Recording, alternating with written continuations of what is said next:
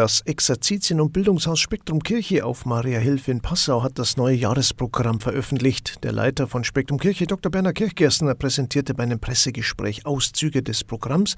Insgesamt sind es 121 Veranstaltungen, die direkt auf der Webseite des Hauses einsehbar und auch dort online buchbar sind. Herr Dr. Kirchgerstner, zunächst äh, kann ich mir vorstellen, hoffen Sie auf ein normales Jahr. Die Pandemiejahre waren einfach sehr fordernd, oder? Also es wäre schön, wenn wir nach drei Jahren mal wieder ein ganz normales Jahr erleben würden, ohne pandemische Ausfälle. Die Pandemie hat sowieso einen Einschnitt gebracht. Es hat sich sehr vieles auch im Verhalten, ein Buchungsverhalten der Menschen geändert. Die Leute melden sich immer kurzfristiger an und man merkt, äh, ein gewisses Klientel bleibt seither weg, warum auch immer. Äh, viele Pfarrer sagen das von den Gottesdiensten, das kann ich Gott sei Dank nicht sagen, aber bei unseren Veranstaltungen merken wir es. Also es ist jetzt kein dramatischer Einbruch, aber es ist doch ein, ein Schwinden. Äh, andererseits kommen wieder neue, die auf der Suche sind, aber es wäre schön, wenn es mal ganz normal wieder laufen könnte, sodass wirklich auch alle diese Veranstaltungen stattfinden könnten. Insgesamt 121 Veranstaltungen sind es aus nahezu allen Bereichen. Für alles was dabei. Das Haus und die Themen sind ja auf vier Säulen ausgelegt. Wie kam das? Ich kam 2002 in dieses Haus und Bischof Wilhelm hat mir einen klaren Auftrag gegeben, wir, erst hatten wir drei Säulen, den Bereich Exerzitien, christlich, den haben wir erweitert um christliche Spiritualität und Mystik, weil sich auf dem Exerzitiensektor damals schon sehr viel verändert hat, weg von den großen Vortragsexerzitien, mehr hin zu kleinen Gruppen bzw. Einzelexerzitien. Da haben wir eben christliche Spiritualität und Mystik noch dazugenommen. Dann äh, im Diözesanen Zentrum für liturgische Bildung ein Angebot an Aus- und Fortbildung der liturgischen Dienste, sei es hauptamtlicher, sei es ehrenamtlicher. Und in der Künstlerseelsorge das Bemühen der Diözese auch über meine Person, Kirche und Kunst, äh, Kirchenvertreter und Künstlerinnen und Künstler miteinander ins Gespräch zu bringen. Und durch die Schließen äh, vom Geistlichen Zentrum in Fürstenzell und dem Kommen von Frau Hirschenau damals hier in dieses Haus kam der Bereich Persönlichkeit, Schmiede, Kreativität und Fantasie eben noch dazu. Und das sind so unsere vier Säulen. Und dazu gesellen sich natürlich viele Tagungen und Veranstaltungen, Buchungen, Belegungen, die von außen kommen. Diese 121, also das ist längst nicht alles, das ist rein das Angebot, das wir erstellen. Die hauseigenen heiligen Messen sind fester Bestandteil des Programms und des Hauses. Hier ist ja eine feste Gemeinde gewachsen. Das hat sich tatsächlich etabliert, oder? Hat sich sehr etabliert. Am Anfang hatten wir nur einmal im Monat um 11 Uhr sonntags Messfeier. Ja, auch mit Rücksicht auf die Pfarreien. Dann haben wir bewusst eine Zeit gewählt, zu der es damals in Passau keinen weiteren Gottesdienst gab, um nur ja niemand aus einer Pfarrei da herauszuziehen. Und die letzten Jahre, vor allen Dingen auch schon vor Corona mit 2017, kam der große Wunsch, könnten wir nicht jeden Sonnenfeiertag Gottesdienst feiern. Und in Rücksprache mit dem damaligen Generalvikar und dessen äh, Ja haben wir das so gemacht und äh, dann hatten wir mal eine Beratung, eine sogenannte Pastoralinnovation, weil wir gespürt haben, manches, manche der Kurse laufen sehr gut, andere so lala, wieder andere gar nicht. Und äh, da haben wir einfach Ursachenforschung betrieben und unter anderem hat dieser Leiter damals gesagt, fangt mal an zu zählen, dass wir mal Zahlen haben und wissen genau, worüber wir reden. Und dann haben wir festgestellt über die Jahre 2017 bis 2019, dass die Gottesdienstgemeinde um 44,5 Prozent angestiegen ist und selbst in der Pandemie noch ganz leicht um zwei weitere Prozent. Also inzwischen haben wir eine personale Gottesdienstgemeinde aus dem ganzen Bistum eigentlich. Die weitesten kommen sonntags bis zu 45 Kilometer her, die also bewusst, ja, warum kommen sie? Sie suchen eine, eine festliche, feierliche Liturgie, in der es auch Zonen der Stille gibt wo das Wort der Predigt eine wichtige Rolle spielt, wo die Kirchenmusik äh, eine ganz große wichtige Rolle spielt. Und da haben wir ja das Riesenglück, dass durch unseren diözesanen Kirchenmusikdirektor Dr. Schwemmer eine musikalische Palette vom Choral bis wie letzten Sonntag zu Uraufführungen hier möglich sein kann. Auch mit großer Hilfe, muss ich sagen, der bischöflichen Finanzkammer und mit großer Hilfe der Gläubigen, die uns also da wirklich gut unterstützen. In Sachen Musik ist der Diözesan-Musikdirektor Dr. Schwemmer natürlich ein Gewinn für das Team hier in Spektrum. Ja, und das harmoniert, habe ich den Eindruck. Ja, ja, also wir sind wirklich ein super Team. Wir verstehen uns fachlich wie persönlich und auch theologisch spirituell sehr gut. Und ich glaube, das ist mit die Grundvoraussetzung, dass das dann entsprechend auch so gelingen kann. Also ich komme gerade von Heiligen Kreuz, wo ich jetzt Dozent an der dortigen Hochschule sein darf und erlebe halt dort, wie Menschen ganz gezielt um des Chorales willen kommen. Die machen ja nur Choral, weil es Mönche sind und den lateinischen Choral pflegen. Und wie stark das einfach ist, dieser Gesang in diesen jahrhundertealten Räumen. Ne? Mir geht es immer so, ich komme ganz beruhigt, ganz entspannt wieder nach Hause, nach Passau zurück.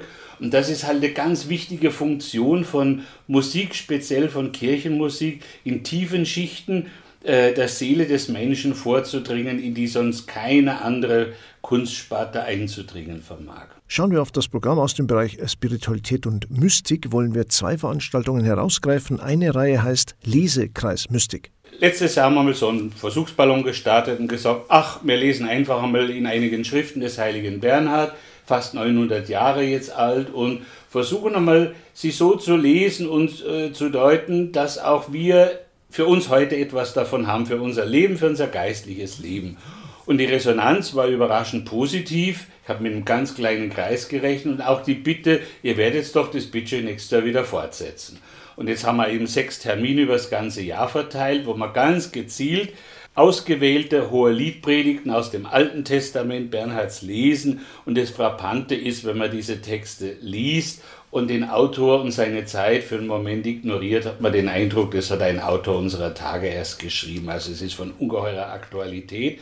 Und das Zweite ist ein Anliegen, das auch unser Bischof ja äh, sehr gut und immer wieder vertritt. Wir brauchen heute Orte, Räume und Möglichkeiten, wo suchende, fragende, ringende Menschen Gott begegnen können. Und zwar nicht einfach nur in der Theorie oder in frommer Literatur, sondern wo man sagen kann, äh, da habe ich Gott auf eine Weise erlebt, die, ich, die mir zuvor fremd war.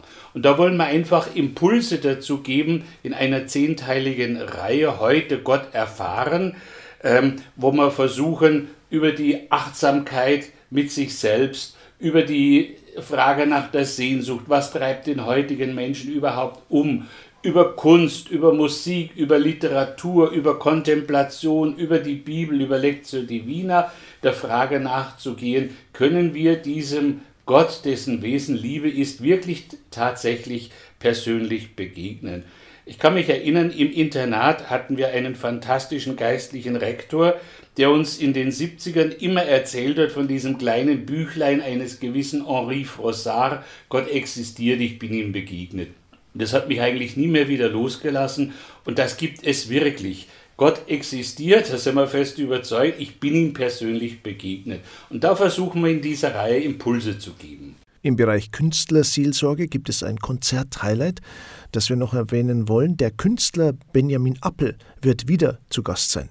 Das Besondere an diesem Konzert, Benjamin Appel als ehemaliger Domspatz und Schüler von Dietrich Fischer-Dieskau gehört mittlerweile zur Weltelite der Liedsänger äh, und singt in allen großen Konzerthallen dieser Welt. Und er hat jüngst eben Schuberts Winterreise eingespielt, inzwischen auch schon einige Preise dafür eingeheimst, hat im Jubiläumsjahr hier gesungen, als ich ein Sonderetat hatte und mir das leisten konnte. Und als er jetzt angefragt hat, kann ich nicht wieder kommen, auf dem Weg nach Barcelona, wo im Liceo, im Opernhaus, die Winterreise singen werden, habe ich gesagt, ja, das einzige Problem ist, ich habe diesmal keinen Sonderetat.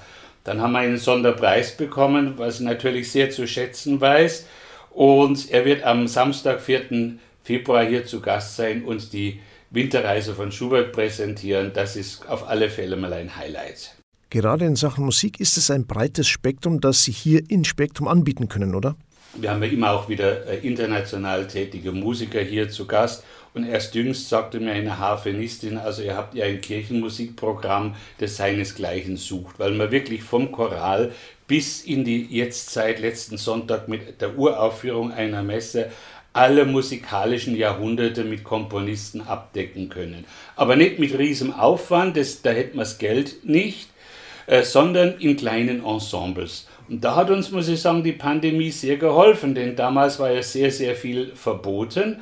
Und ähm, große Werke, äh, Mozart oder Haydn oder Schubert hätten wir ja gar nicht aufführen können und dürfen. Also musste man sich reduzieren. Und in dieser Zeit haben auch am Dom, wie hier auch bei uns, äh, die verantwortlichen Musikdirektoren äh, Werke in kleinerer Besetzung oder in Transkription entdeckt, also statt Orchester meinetwegen Orgel und äh, diesen Musikstil gepflegt. Und das kommt eigentlich unserer relativ überschaubaren, aber akustisch sehr guten Kapelle zugute. Also Sie können wie letzten Sonntag mit zwei Stimmen, einer Harfe und einer Orgel, eine Kirchenmusik darbieten, wo Sie als Gottesdienstbesucher den Eindruck haben, ich sitze irgendwo in einer großen Kathedrale drinnen. Das ist natürlich fantastisch. Im Ausstellungsbereich ist 2023 auch ein absolutes Highlight geboten. Allein die Namen der Künstler, die gezeigt werden, lassen aufhorchen. Per reinem Zufall über einen Künstler, mit dem ich seit vielen Jahren befreundet bin, habe ich diesen privaten Sammler kennenlernen können und die Galeristin, die ihn vertritt.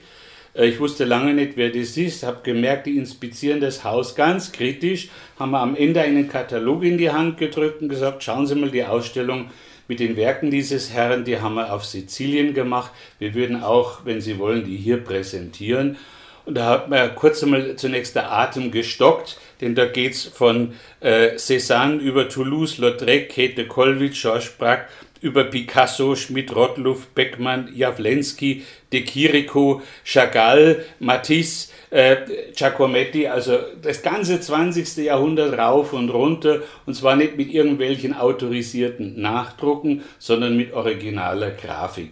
Also es ist, wenn man so will, ein Durchgang durch die Grafik des 20. Jahrhunderts. Und das besondere, der besondere Ehrgeiz dieses Sammlers war, nicht einfach nur Namen zu sammeln, äh, das muss man ja schon können und die finanziellen Mittel haben, sondern immer ein Werk zu erwerben in einer besonderen Phase dieses Künstlers, wo er entweder am Höhepunkt dieser Art von Grafik war oder schon im Umbruch und sich was Neues gezeigt hat. Und das macht die Ausstellung dann noch einmal zusätzlich spannend. Und wenn alles klappt, ich hoffe es, wir haben auch schon etliche äh, Sponsoren gefunden, die das Gott sei Dank mit unterstützen. Und einige werde ich noch äh, sanft anbetteln um ihre Finanzhilfe. Äh, dann wird zum 15. September diese Ausstellung eröffnet werden können. Was wünschen Sie sich denn für 2023? Sie haben es eingangs erwähnt, es waren harte Pandemiejahre jetzt. Also wir mussten beispielsweise zweimal ein Symposium und das bedarf einer sehr, sehr langen und sehr intensiven Vorbereitungszeit absagen. Und so ging es uns mit vielem anderen und das ist frustrierend. Viele Belegungen wurden früh um 9 Uhr noch abgesagt, als man schon wieder sich versammeln durfte, aber immer noch Menschen erkrankt waren, schwer erkrankt waren. Das war also ein Rieseneinschnitt. Ich wünsche mir einfach, wie eingangs gesagt haben, ein ganz normales Jahr. Ich habe eben gerade Silvesterpredigt vorbereitet und das ist so meine Losung für das nächste Jahr und vielleicht auch ein Tipp für die Hörerinnen und Hörer. Als mein Namenspatron Bernhard von Clairvaux durch Predigt und andere äh, Aufgaben lange von seinem Kloster entfernt war und es offensichtlich zu Hause zuging wie bei Hempels unterm Sofa, was man sich bei 200 Mönchen gut vorstellen kann. Da haben sie ihm geschrieben, Vater ab, Bittchen, komm doch bald wieder heim. Ne? Und er hat an ihnen zurückgeschrieben, Bono animosimus, deum habentes nobiscum. Lasst uns doch guten Mutes sein, Gott ist an unserer Seite. Und das wäre so meine Losung für nächstes Jahr. Bei allem, was uns betrübt, der Krieg, die Inflation, die Energieprobleme, lasst uns trotzdem guten Mutes sein, wir gehen nicht allein, er geht mit uns. Dann wünschen wir viel Erfolg mit dem Programm 2023. Herzlichen Dank für das Gespräch. Dankeschön, danke. Das war unser Blick auf das Jahresprogramm 2023 von Spektrum Kirche. Auf Maria Hilf in Passau, der Direktor Dr. Bernhard Kirchgessner war unser Gast. Das Programm gibt es online unter www.spektrumkirche.de. Dort sind die Veranstaltungen auch online buchbar.